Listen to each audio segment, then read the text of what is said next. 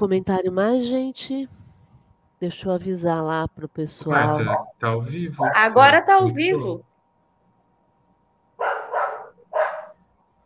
Tá ao vivo? Tá ao vivo? Estamos ao pra vivo? Para nós tá aparecendo. Espera aí, então. Conseguimos entrar ao vivo? Opa, conseguimos. conseguimos. Que maravilha. Então vamos lá. Aí, agora para mim tá ao vivo também. Então nós vamos ficar pelo, pelo YouTube. Legal, vamos lá então. É muito bom estarmos juntos, já fizemos a prece, já começamos o estudo, sejam bem-vindas, bem-vindos. E, e aí a gente está tá debatendo aqui essa questão 216 do livro dos médiuns, né? E Lucas, você ia falar alguma coisa? Tá, perfeito. Então vamos para frente, item 217 agora. Quem vai ler para a gente, por gentileza? Posso ler, vamos ver. Por favor. Parece, estar melhor hoje. Que bom. Uma vez desenvolvida. Uma vez 217. Uma vez desenvolvida a faculdade, o essencial para o médium é não abusar dela. A satisfação que proporciona a alguns iniciantes provoca um entusiasmo que precisa ser controlado. Devem pensar que ela lhes foi dada para o bem e não para satisfazer a sua curiosidade vã. É conveniente, portanto, que só a utilizem nos momentos oportunos e não a todo instante. Os espíritos não estão constantemente às suas ordens e eles correm o risco de ser, de ser enganados pelos mistificadores. É bom escolherem dias e horas determinados para a prática mediúnica, de maneira a se prepararem com maior recolhimento e para que os espíritos que desejam comunicar-se estejam prevenidos e também se coloquem em melhores disposições. Ah, ah eu queria que você comentasse. Legal. É, então, mediunidade, ela, ela, o, o, Chico dizia sempre que o telefone toca de lá para cá, né? Então, mediunidade, os espíritos não estão à nossa disposição. A mediunidade tem que ser usada com sabedoria, né? É, a gente sempre lê sobre isso. Kardec sempre fala sobre a questão da futilidade no uso da mediunidade. Né? Ah, eu vou perguntar para os espíritos se eu devo comprar aquele terreno A ou aquele terreno B, né? Os é, é, adivinhos, né? Os famosos médiums adivinhos que, que ficam orientando negócios e tudo mais, né? É, mediunidade não é isso, mediunidade tem um fim útil. Mediunidade é, acima de tudo, uma oportunidade de servir, de, de, de amparar quem está necessitado de entendimento, de, de amparo, né, de, de, de se sentir protegido. Através da mediunidade, o médium tem acesso a informações privilegiadas no plano espiritual, mas não para proveitos materiais, e sim para orientação, para amparo, para socorro. Né? E, e, o exercício da mediunidade faz com que a gente entenda o quanto nós somos pequenos diante do universo, faz com que a gente entenda que existe um encadeamento nisso tudo em que, que nós vivemos. E aí, então, tem que ser no, no momento oportuno, tem que ser um momento combinado, é, como se fosse realmente um compromisso agendado. Então, dias e horas determinados, por quê? Porque se eu estiver, eu, eu que sou médium, eu tenho um canal e eu abro esse canal, alguém vai responder. Se eu quero ter a certeza de estar bem assessorada, eu preciso estar num momento de reunião combinado, uma, uma questão séria. Não é uma brincadeira. É como o telefone. Se eu pegar o telefone e eu discar para qualquer número, pode ser que alguém atenda. Mas se eu quiser falar com determinada pessoa, eu preciso saber qual é o número que eu preciso telefonar. Então, esse processo de cuidado, de lidar com a mediunidade como coisa séria, é fundamental para a gente ter bons resultados com a mediunidade, né?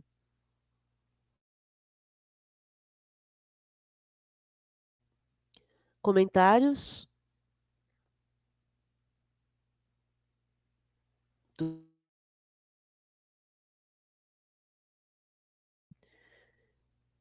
Então vamos para frente, 218, deixa eu corrigir aqui o número.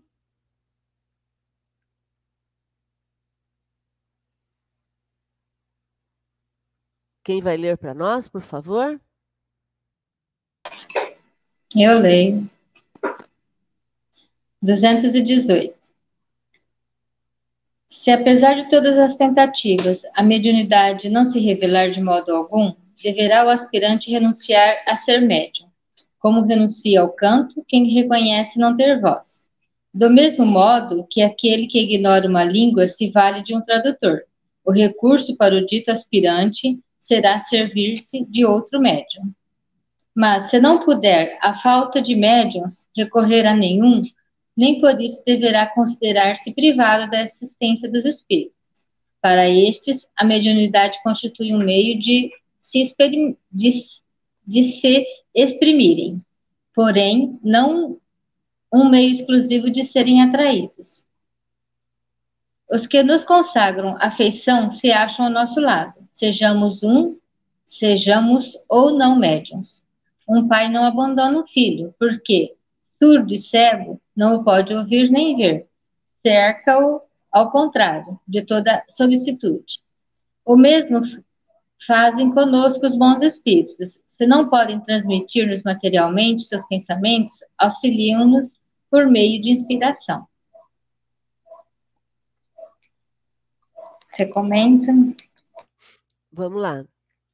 Então, é, quando alguém percebe que não tem mediunidade, porque tentou ter as comunicações, mas não conseguiu, essa pessoa deve entender que o fato de ter mediunidade não a torna alguém menor do que o outro. É, na verdade, o que acontece é que essa pessoa não tem a mediunidade, está tudo certo. Mediunidade tem a ver com a parte física, então a gente já nasce médium ostensivo ou não. Então não dá para eu desenvolver mediunidade, eu vou educar a minha mediunidade. É, mas o fato de eu não ter a capacidade de interpretar os espíritos não significa que eu estou privada do amparo deles, pelo contrário. Eu vou ter acesso ao amparo deles de uma forma ou de outra. Eles vão arrumar um jeito de me alcançar. Vai depender de como eu vou me, me, me comportar nesse processo. Porque se eu fico me achando uma pessoa é, é, menos merecedora, eu, eu posso tentar do jeito que for. Se eu não me sinto merecedora, eu estou interferindo, eu estou atrapalhando o processo. Então, na verdade, a mediunidade ela é um, um, um caminho, é um dos caminhos pelos quais os espíritos nos acessam. Mas através da inspiração, nós já falamos bastante sobre isso, né? Através da inspiração, eles vão nos alcançar. Porque se eu desejo, eu busco a inspiração. Se eu desejo, eu, eu pego esse, essa orientação. Então, é, em vez de reclamar, eu preciso entender que eu, eu tenho que ir à luta, né? E é legal esse conceito, porque aí devolve para a gente, né? O, a, a obrigação é minha de buscar o que eu preciso. E não ficar esperando cair tudo do céu. O que, que vocês acham disso? E, e, de alguma forma, né, Márcia, a gente. Isso não é uma novidade, isso que a gente está falando aqui. Né? A gente é educado a, a praticar isso desde quando a gente nasce, praticamente, né? Porque Deus não se vê nem se ouve mas você não acredita, você não tem a fé, você não sabe que ele te auxilia, que ele está do seu lado. É a mesma lógica, né? É o mesmo raciocínio. Então, não é porque, é, vamos dizer que o tato com os espíritos é mais próximo, mais palpável, mais material, que, que a cobrança, o, o, entendimento tem que ser diferente. Não, né? Tipo, é a mesma coisa. Se com Deus, é que a gente não vê e não ouve, a gente acredita, tem fé e sabe da, do auxílio, é a mesma coisa com o plano espiritual. Né? E é legal, você me fez lembrar, Lucas, a diferença entre intuição e inspiração, né? No, no fato de cada um acessar. Né? Na intuição, eu, eu uso assim para guardar: intu, intu, em você, né? Intu. Intuição sou eu que tenho que acessar. Eu é que desenvolvo a minha intuição. Eu é que vou, por exemplo, quando eu vou fazer meditação, eu vou desenvolver a minha intuição. Quando eu vou fazer uma prece, quando eu vou calar a minha voz interna, eu vou desenvolver a intuição. Por quê? Porque eu vou ficar naquele momento de resguardo para que eu possa acessar. Então, eu vou buscar na intuição. Na inspiração, que é o que ele fala aqui, é quando os espíritos distribuem para todo mundo. Eles jogam a informação. E quem tiver a intuição vai captar. Então, na inspiração, todo mundo tem acesso, mas só vai captar quem desenvolveu a própria intuição. Então, por isso é tão importante essa sintonia, esse entendimento de que não vai vir de mão beijada, porque eu vou ter que desenvolver o meu processo interno. Eu vou ter que, que, que burilar a minha capacidade, é, é, treinar a minha capacidade.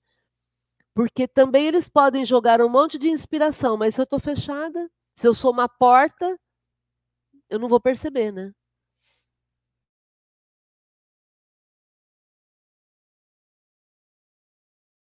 Algum comentário mais, gente? Então vamos para frente. 219. A gente vai mudar de item agora, né? Posso ler? Por favor. Agora a gente vai falar sobre mudança de caligrafia.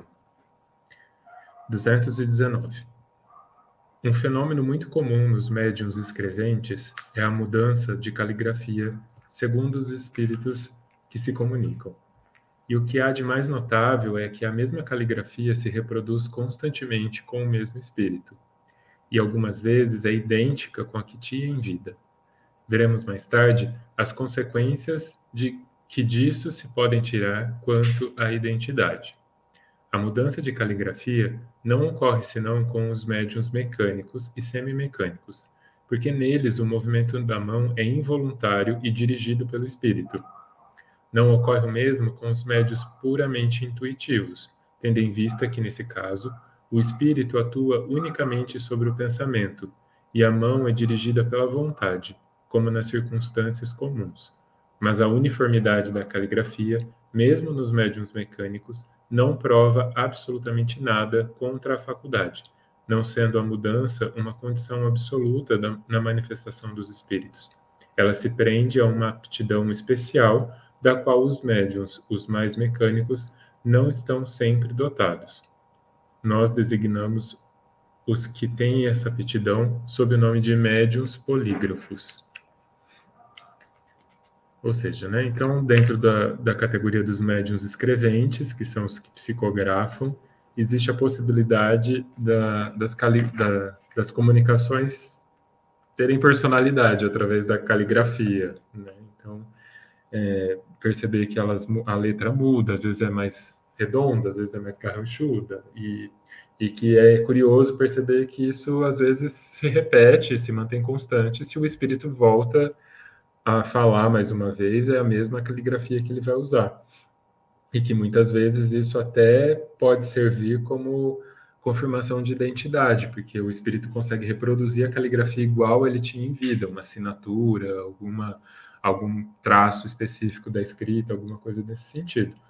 Né? E, mas que isso é mais comum para médiums mecânicos ou semi-mecânicos que os intuitivos, eles estão escrevendo por si só, né? A mão deles é deles e eles estão usando a mão deles a, a sua própria vontade e apenas fazendo o ditado que a gente fala, né? O espírito está ditando e ele está escrevendo de forma consciente, né? O, o, a questão ali da consciente não, controlada aquilo que ele está escrevendo ali. Os mecânicos e semimecânicos, esse controle está mais relacionado ao, do, ao espírito ali, controlar a mão e, e o movimento da mão. É, o polígrafo ou o mecânico ou semimecânico é, é como se o espírito pegasse a mão do Lucas e, e ele escrevesse com a letra dele. Uhum. No intuitivo, é o Lucas anotando o recado do espírito. Então uhum. aí vai ser a letra do Lucas. Né? Então é, essa é a grande diferença. E, mas, e muitas pessoas usam isso como prova, né? A gente teve lá no GEO a, a Camila, filha da Dulce, né? E a assinatura que o espírito, que, que a Camila fez enquanto espírito, através do médium, era exatamente a assinatura que estava na, na, na carteira de identidade da Camila. Né? Então, por quê? Porque naquele momento o médium foi mecânico ou semi-mecânico. Então, a Camila escreveu com a letra dela porque ela usou a mão do, do, do médium de forma livre para poder escrever. Né? E isso é usado realmente como uma prova. Né?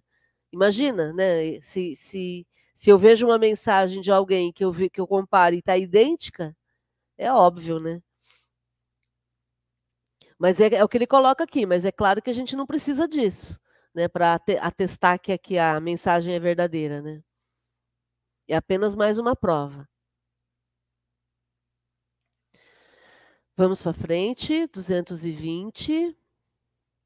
Quem que vai ser o leitor da vez agora?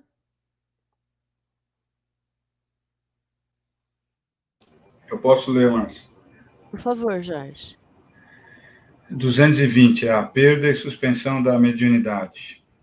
Faculdade mediúnica está sujeita a intermitências e a suspensões temporárias, quer para as manifestações físicas, quer para a escrita.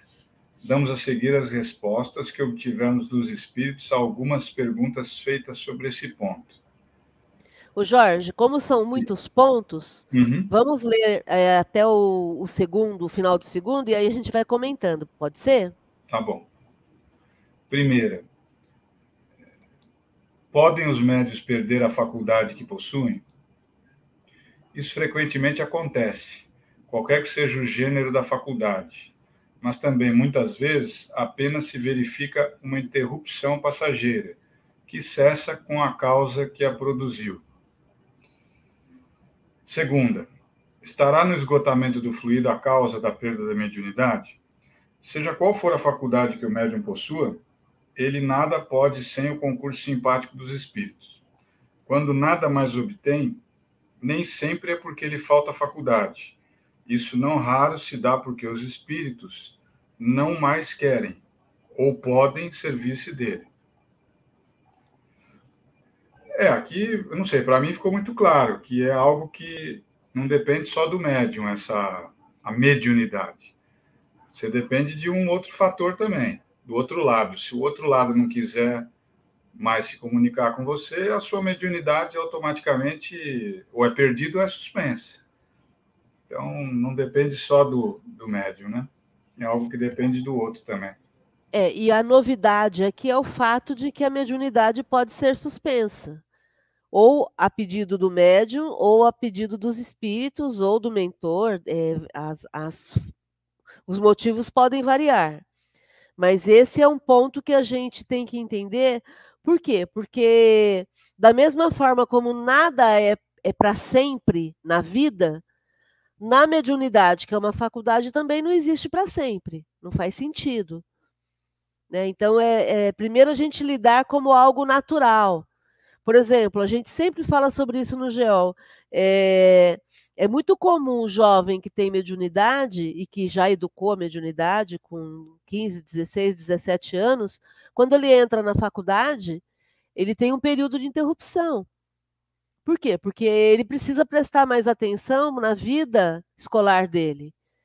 E aí, depois que ele termina a faculdade, depois que ele termina a formação universitária, daí ele vai buscar trabalhar a própria mediunidade. Ou uma pessoa, uma mulher, por exemplo, que vá ser mãe, ou alguém que precisa se ausentar por algum motivo, por trabalho, em algum outro lugar onde não tem acesso. Quer dizer, é, interrupções momentâneas podem acontecer a todo momento. E, e a gente precisa ter essa lucidez para lidar com isso com tranquilidade e não se assustar com isso. Porque eu não posso ficar refém também da, da, da, dos espíritos.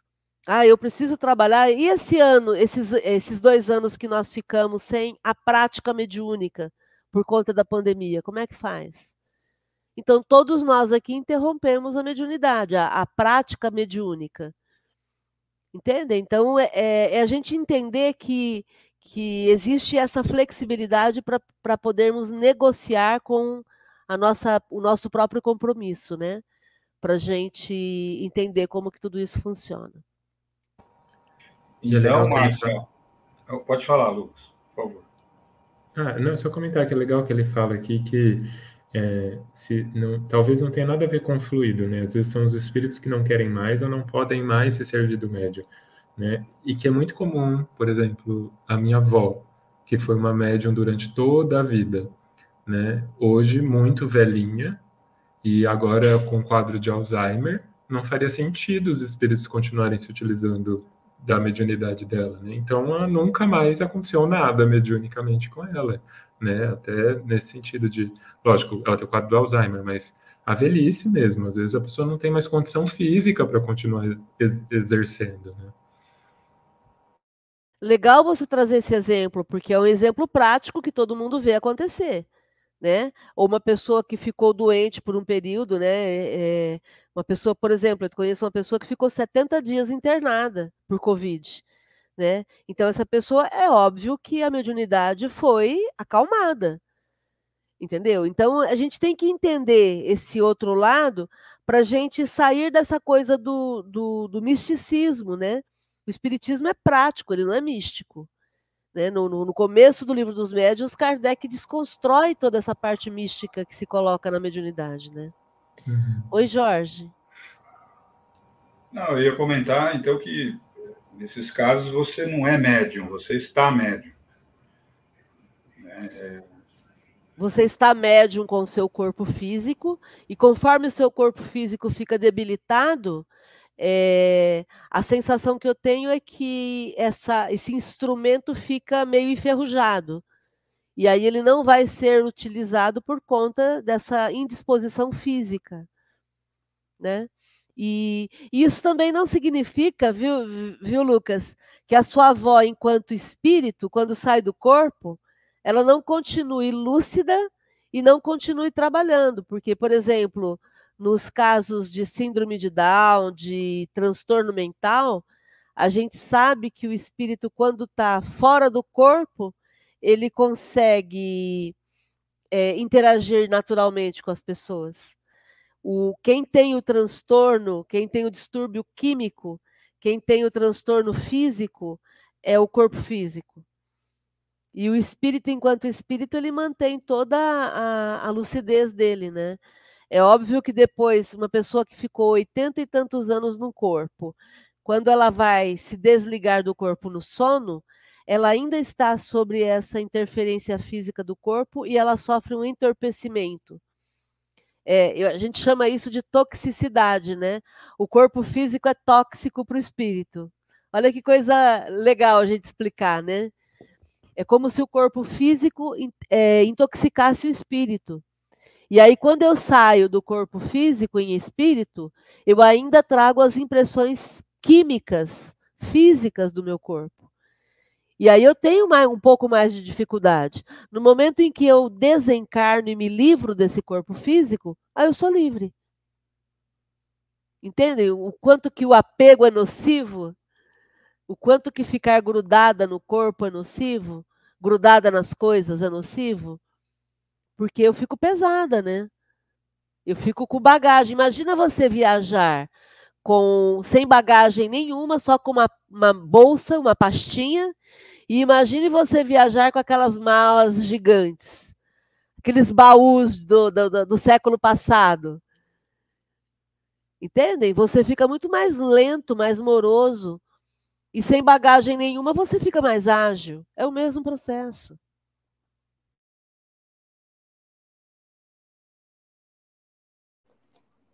É, e, é, e, comentando também do Lucas, os extremos também, porque no caso da avó dele é, é, o, é a idade avançada.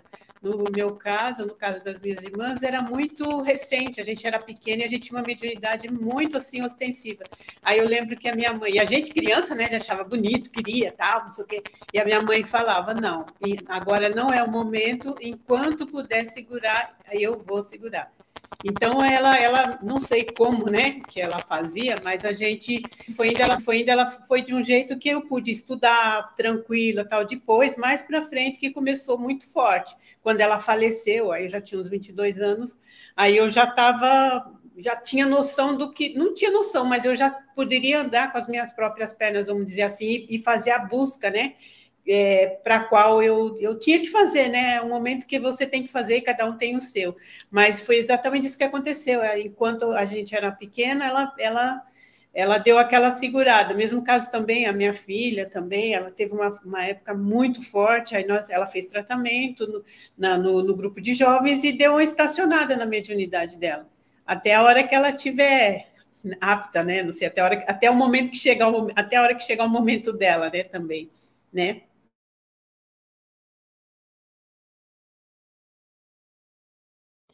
Tinha um programa de um médium inglês, é, americano, não sei se vocês se lembram, há muito tempo atrás, um médium famoso americano, que tinha até um programa na televisão e ele, e ele fazia as transmissões das reuniões mediúnicas dele e tudo mais. É, e aí houve um momento em que ele pediu porque fosse. É, isso eu sei porque eu acompanhei em tempo real, né? Ele pediu aos espíritos que dessem um tempo para ele poder se reorganizar porque como ele fazia as transmissões das reuniões, é, ele ficou muito famoso e ele tinha muita dificuldade em lidar com aquilo, né? Então ele pediu essa interrupção e depois nem sei o que, que virou desse médium. É, mas é, é, interessante esse respeito que, que a espiritualidade tem com a, a prática da mediunidade, e, e, e, aí fica sempre aquela questão de que cada um sabe de si, cada um sabe até onde pode ir e cada um sabe a responsabilidade que tem. Né? E aí, dentro dessa responsabilidade, entram as decisões e as escolhas. Né? Então, por exemplo, estar aqui para mim hoje é um compromisso, assim, para mim é um compromisso, é o primeiro compromisso da quarta-feira, 20 horas. Né? Para mim, Márcia.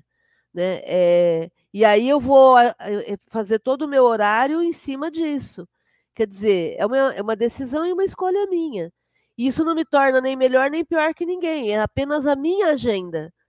Da mesma forma que você tem a sua agenda. E aí, o que, que a gente precisa? A gente precisa é ser verdadeiro com a nossa agenda. Porque ao ser verdadeiro com a nossa agenda, a gente vai ficar bem. A gente não vai ficar desequilibrado. E quando eu estiver aqui, eu vou estar inteira aqui. E quando eu não estiver por algum motivo, eu não vou estar, mas vou estar bem onde quer que eu esteja. Então, é essa verdade que a gente sempre fala aqui, que é a verdade de vivermos aquilo que, que, que faz a nossa vida funcionar, né? a, roda girar para a gente. Né? Porque no momento em que eu uso a mediunidade como algo obrigatório, aí eu estou ferrada. Não, não faz sentido sabe? Se eu colocar a mediunidade como obrigação, aí é obrigação a gente encara na psicologia a gente encara como chantagem emocional. Então, ah, eu, eu tenho que estar na reunião porque senão eu vou ficar perturbada. Pronto, já me dei mal, porque entrei na obrigação, entrei na no ter que, entrei na chantagem emocional e não estou ali por escolha, estou ali por obrigação. Né? Então, mediunidade tem que fluir. Não é isso, médiums? Me digam é. aí. É isso mesmo.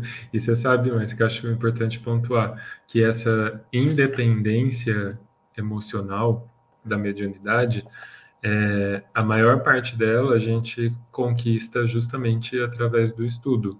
Porque você fala assim, ah, é interessante ver essa flexibilidade dos espíritos em relação à mediunidade, né? Tem situações e situações, é possível negociar esse uso da mediunidade e tudo mais.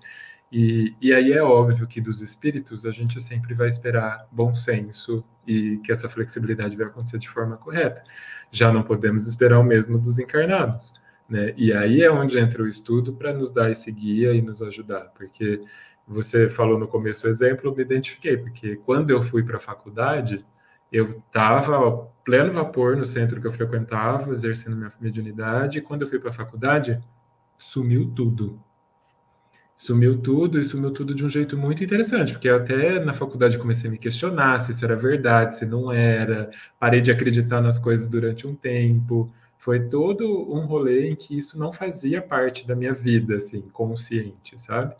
E quando eu voltei para Rio Preto da faculdade, é, eu voltei ao centro que eu frequentava, dizendo que eu estava sentindo falta, mas que eu não conseguia mais fazer nada, né? Porque tava tudo, tudo tinha sido cortado de alguma forma. E o que me foi dito dentro do centro espírita foi: você abandonou, eles te abandonaram também. Isso foi muito forte, assim, na época, sabe? Tanto é que daí eu parei de ir no centro e fiquei perdidaço. Depois eu acabei caindo no GEOL. Né? Bem feito, coisas... né? Bem feito. exato, exato. Que horror, né? Lucas. E o quanto que o estudo, porque nessas duas perguntas aqui, a gente já vê que isso que foi dito para mim era mentira, né? Não, não se abandona. Os, a, tem na pergunta ali de cima, né? Fala que há sempre espíritos que nos são afins nos auxiliando, né? O pai nunca abandona o filho por ser cego ou surdo, como está escrito aqui, né? Então, olha como o estudo é que de fato liberta e nos dá essa independência emocional com a mediunidade, né? E a gente ouve isso hoje mesmo. Uma pessoa me contou uma história que ela precisou parar de participar de um programa de caridade de um centro que ela frequenta. E o dirigente falou para ela: Olha, a porta é pequena, você está fechando a porta, você está destinado a um umbral. Tipo, é tanta informação errada numa única frase, sabe? Então, assim, é, é, é osso, porque tá, tá aqui. É só ler com atenção e que a gente vê que o quanto a gente, às vezes, as pessoas usam do espiritismo e da, do assunto mediunidade para amedrontar, assim como muitas outras religiões fazem, e nunca foi a, o, o, o, princípio do, do espiritismo amedrontar, pelo contrário, é libertar, né? Nossa, estou chocada aqui com esses dois exemplos que você trouxe. É, existem três tipos de chantagem emocional. É, acho legal a gente desenvolver isso até para a gente poder lidar com isso no dia a dia.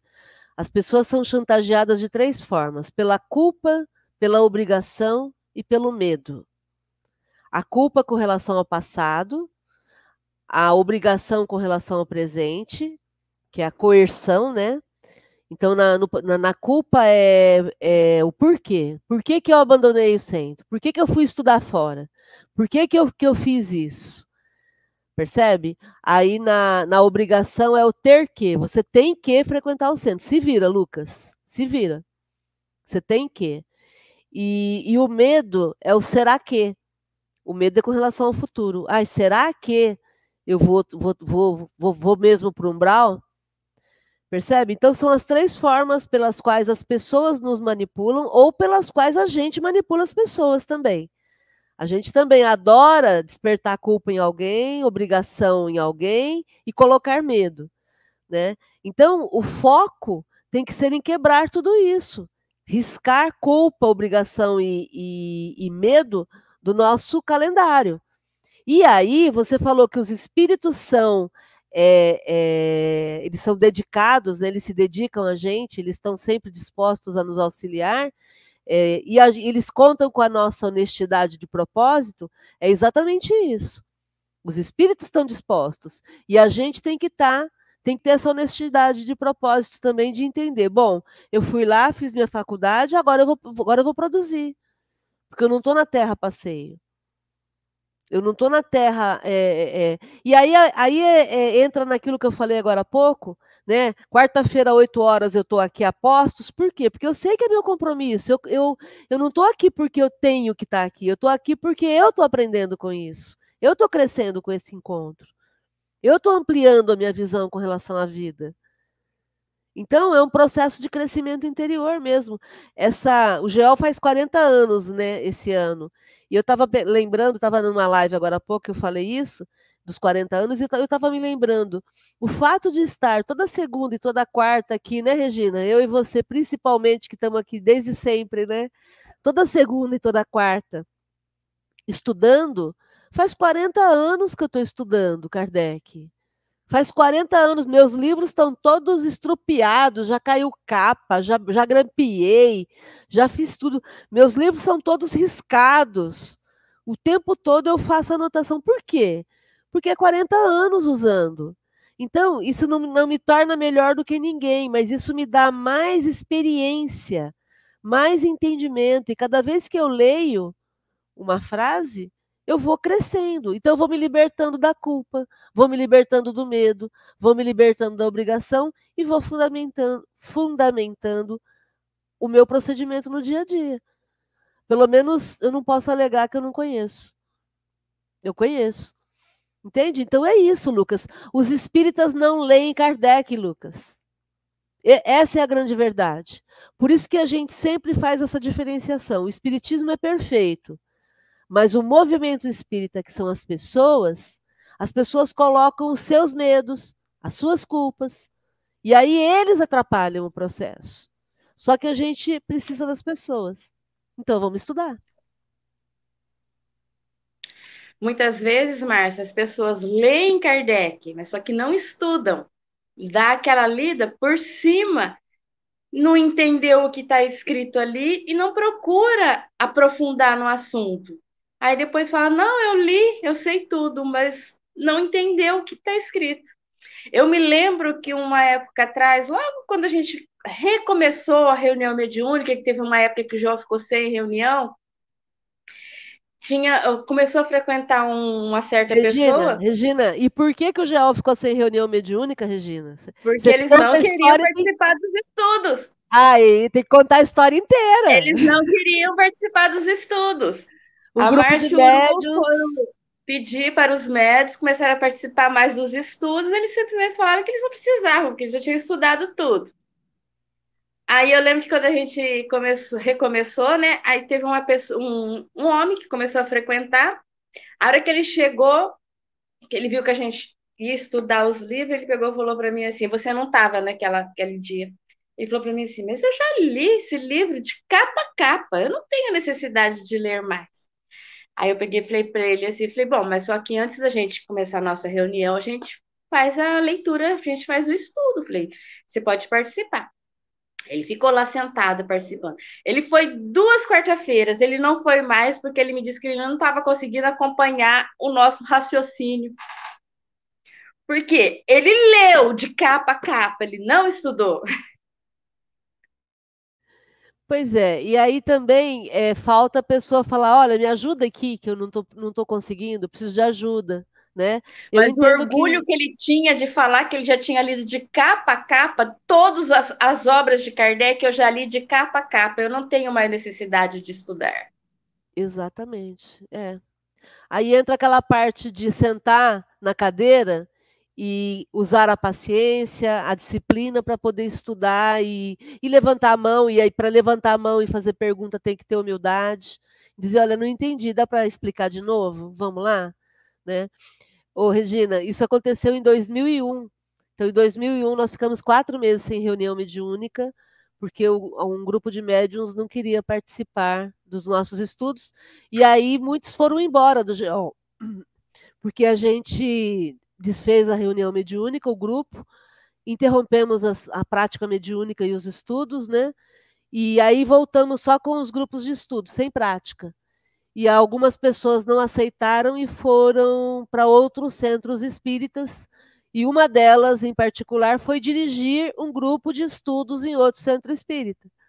Diga-se de passagem. Então, a gente tem muita história para contar com relação a isso, né? Eles é, saíram é... do GEO porque não queriam estudar, mas a maioria que mudou do centro para participar da reunião mediúnica estiveram que voltar a participar dos estudos dos outros centros. Exatamente. É assim que funciona. Sinto muito. Não tem outra forma, né? É, isso que você falou, Regina e Márcia. É, eu tive um professor na escola que ele falava a mesma coisa para a gente, eu levei isso como lição sempre, né? Ler é uma coisa, estudar é outra. Entendeu? Né? Porque quando você lê, é fácil ler, né? Quantas vezes aqui, e, eu tenho essa dificuldade também, às vezes, aqui, que eu estou lendo é, na leitura que a gente faz. O cérebro da gente é meio limitado, né? Então, ele, a gente nós achamos que nós funcionamos como se fosse multitarefa, mas você não consegue ler, falar, entender ao mesmo tempo. É, quando a gente está lendo alguma coisa e falando, a gente sente mais dificuldade de entender de quando a gente só está lendo e não está falando. Né? É, é uma, é uma, não é uma deficiência, é uma característica que o cérebro humano tem. Ele não consegue fazer essas três coisas ao mesmo tempo, de forma bem feita. Então, às vezes você está lendo muito bem alguma coisa, é como um apresentador de telejornal. Ele está lendo aquilo ali, mas às vezes ele não está entendendo a notícia que ele está dando. Né? Então, eu também já li o livro dos Espíritos de cabo a rabo. Mas se você me perguntar, eu devo ter aproveitado 10% do que eu li, porque eu, eu li, eu não estudei. É diferente. Então, é o que você está falando do exemplo do médium ali, que ele talvez ele tivesse de saco cheio de ler o livro, mas estudar estudar é mais requer mais energia, né? Você tem que ter mais paciência. Quando você está estudando, você lê uma página devagarinho, às vezes você volta naquela linha, lê de novo, você demora para ler uma página. Agora, quando você está só lendo, o livro, a página vai virando assim, você lê 10, 15 páginas rapidinho. Agora, vai estudar essas 10, 15 páginas. Demora muito mais. Tem que ter paciência, né? É, e estudar requer humildade, Jorge. Porque quando você se põe a estudar, você parte do princípio que você não sabe. Entendeu? E para admitir que a gente não sabe, a gente precisa de humildade. Porque se eu chego de forma arrogante, dizendo que já sei tudo e não preciso estudar, eu não vou ter a atitude humilde de aprender. O aprendizado exige humildade. Né? Por isso que muitas vezes as pessoas não se submetem. Né? Muito bom, gente. Nossa, que discussão boa que deu hoje, hein? Ô, Márcia, dê um, dê um Google aqui rapidinho para hum. descobrir qual que é a origem da palavra estudar. Né? E aí, estudo vem do latim studium, que significa trabalho, cuidado, zelo, vontade, desejo, e por aí vai. Olha só! Ou seja. Que legal! Muito bom. É, só, só para dar um exemplo, é, outro dia eu comprei um livro para mim aí que estava barato, né? De vez em quando eu vou nessas feiras, ou então eu compro assim aqueles livros que já não tem mais direitos autorais, que são antigos, né? Eu falei, ah, vou pegar esse livro aqui. Era um livro do Humberto Eco, ele se chama O Pêndulo, né? Eu gosto de ler, né? Mas se vocês tentarem ler aquele livro, vocês vão ver que você não consegue passar da segunda página. E você tenta ler e não entende nada. De cada dez palavras que tem ali, acho que cinco eu não sabia o significado. Então você fala assim, pô, será que eu sou fluente em português mesmo? Eu não estou entendendo o que esse cara está escrevendo, né? Então é aquela história de ler e entender o que você está lendo, né? Interpretação de texto cai nos vestibulares, no Enem da vida, porque o pessoal sabe ler, mas não sabe interpretar o texto. É uma coisa completamente diferente. Né? Ler todo mundo sabe, agora interpretar o que você está lendo. E... Então, esse exemplo do Humberto Eco é igual certas provas aí que a gente pega no vestibular. Realmente é uma dificuldade. Você vai ler uma pergunta ali no vestibular, você fala, caramba, eu preciso ler isso aqui três, quatro vezes para entender essas três linhas aqui. E muitas vezes a gente faz isso não só no livro dos Espíritos, mas em qualquer outro livro. Eu, particularmente, eu gosto muito do livro dos Espíritos, né? É, e eu, às vezes, estou lendo, mas eu leio duas, três vezes o mesmo parágrafo. Eu falo, não estou entendendo, eu não concordo. Será que é isso mesmo? Será que eu interpretei da maneira correta? Né? Tem isso também, né? Às vezes, para mim é uma verdade, para o outro não é. Né? é. É interessante isso, né? Porque você está falando do analfabetismo funcional né? Que, as, que muitas pessoas têm essa dificuldade, elas não conseguem entender o que elas estão é, lendo, não conseguem explicar para alguém que elas estão lendo. E, e às vezes falta para a gente alguns fundamentos mesmo, né? É claro que Humberto Eco, se não me engano, é um sociólogo italiano, né? É, é um é. pensador, quer dizer, é, é, alta filosofia, né? Então aí é, é, é óbvio que a gente vai ter que parar e estudar junto, né?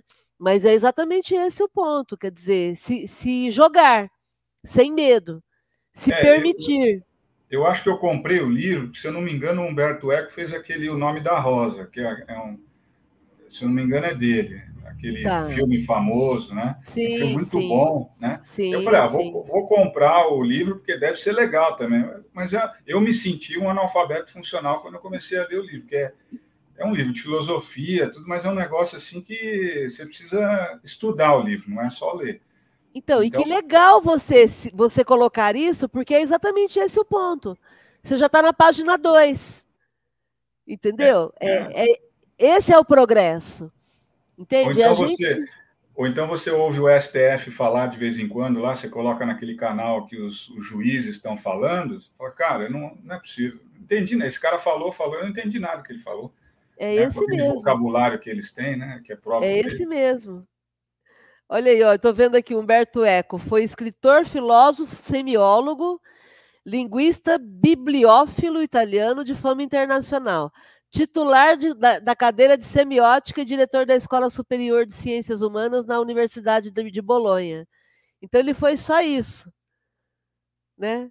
Só É, isso. eu, eu procurei justamente por causa do nome da Rosa, que é um O filme nome que eu da gosto Rosa, o o nome da Rosa é dele. É, esse filme é fantástico, é um filme com Sean Connery, quem não assistiu pode assistir, Sim, que é um filme magnífico, né? Muito legal, olha aí.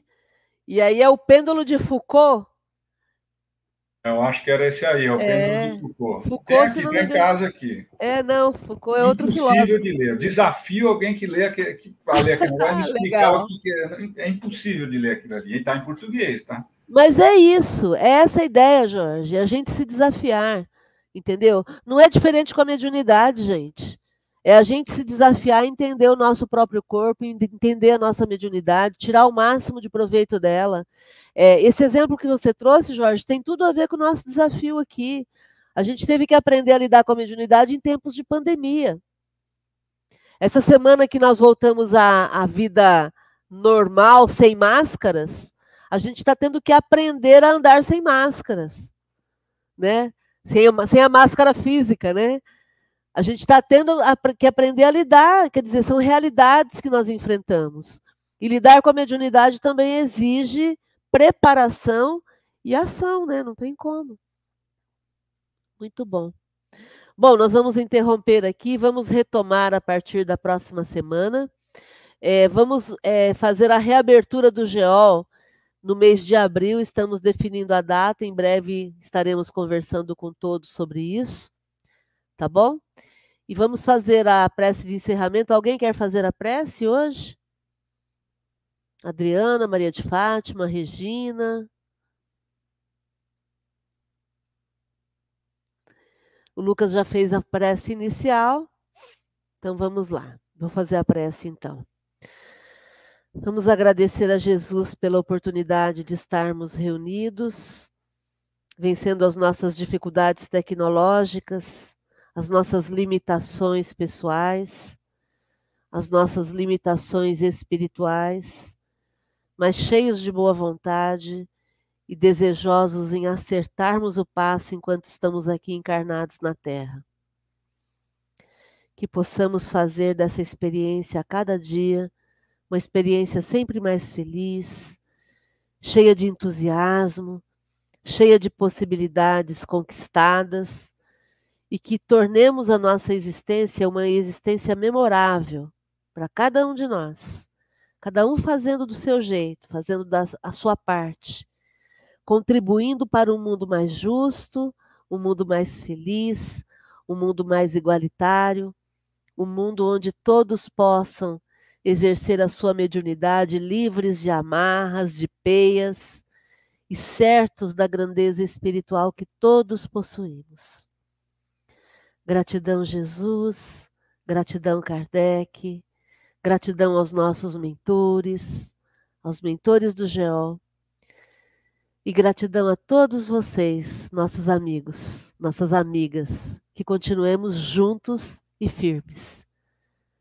Fiquem bem. Boa noite, felicidade para todos. Tchau, tchau, gente.